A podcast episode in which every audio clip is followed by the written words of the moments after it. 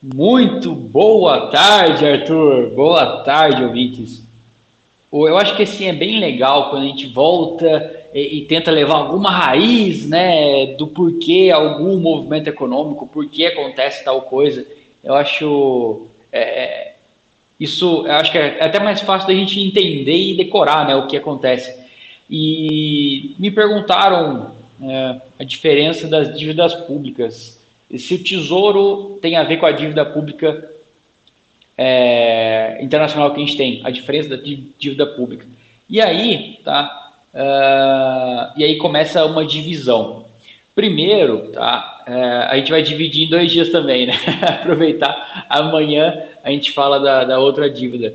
São dois tipos de dívidas: a DPMFI, DPMFE. Nada mais do que a dívida pública interna e dívida pública externa.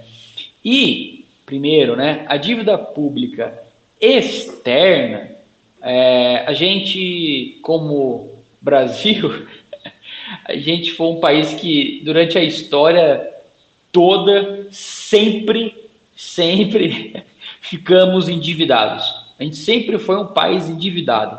Isso é, somente uma, um, um, mês né, na história do Brasil a gente teve dinheiro para liquidar a dívida e não fizemos isso.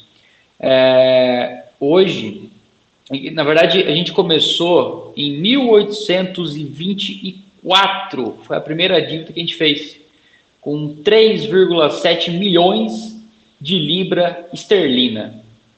Legal, né? É, parece que era pouco, mas, gente, cara, isso aqui na época isso é, se a gente trazer valor presente, isso é absurdo, isso é muita grana, muita grana, muita grana mesmo. E a gente pegou esse dinheiro para, é, foi conhecido né, como um empréstimo português, porque o, o a gente queria é, não ser mais um país dependente de Portugal e a gente teve um reconhecimento, a gente foi no cartório né, reconhecer firma lá de independência é, independência entre aspas, porque a gente realmente nunca conseguiu ser independente mesmo. É, lógico que não de Portugal, né, mas independente dessa dívida pública, a gente ficou tá eternamente pagando essas dívidas. Isso em 1824. Depois, em 1906, a gente começou com uma outra dívida também, é, de 3, também de 3,7 milhões de libras para a produção de café. Tá? Não vou entrar muito em detalhes, mas foi também um acordo entre café. E assim, hora ou outra, o Brasil sempre entrou é, emitindo novas dívidas públicas internacionais.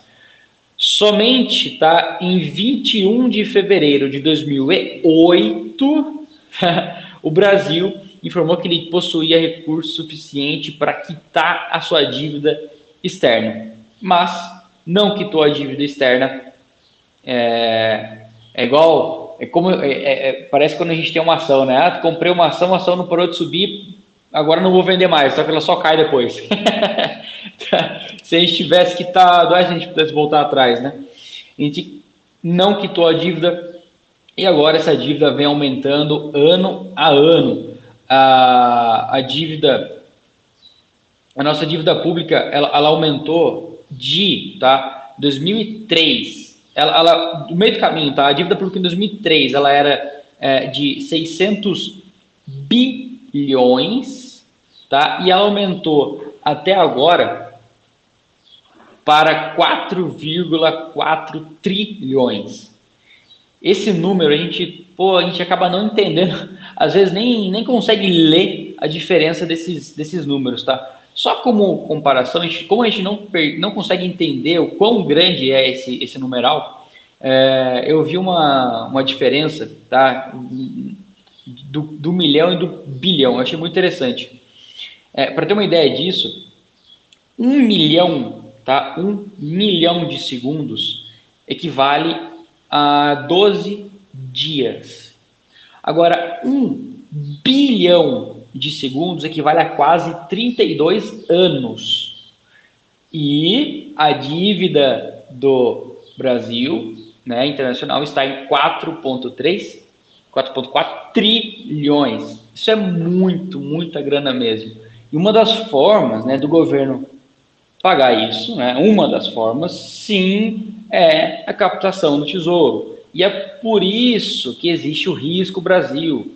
É, o risco Brasil é uma relação do quanto o país tem de, de, de, de dinheiro em caixa e o quanto ele ainda está devendo.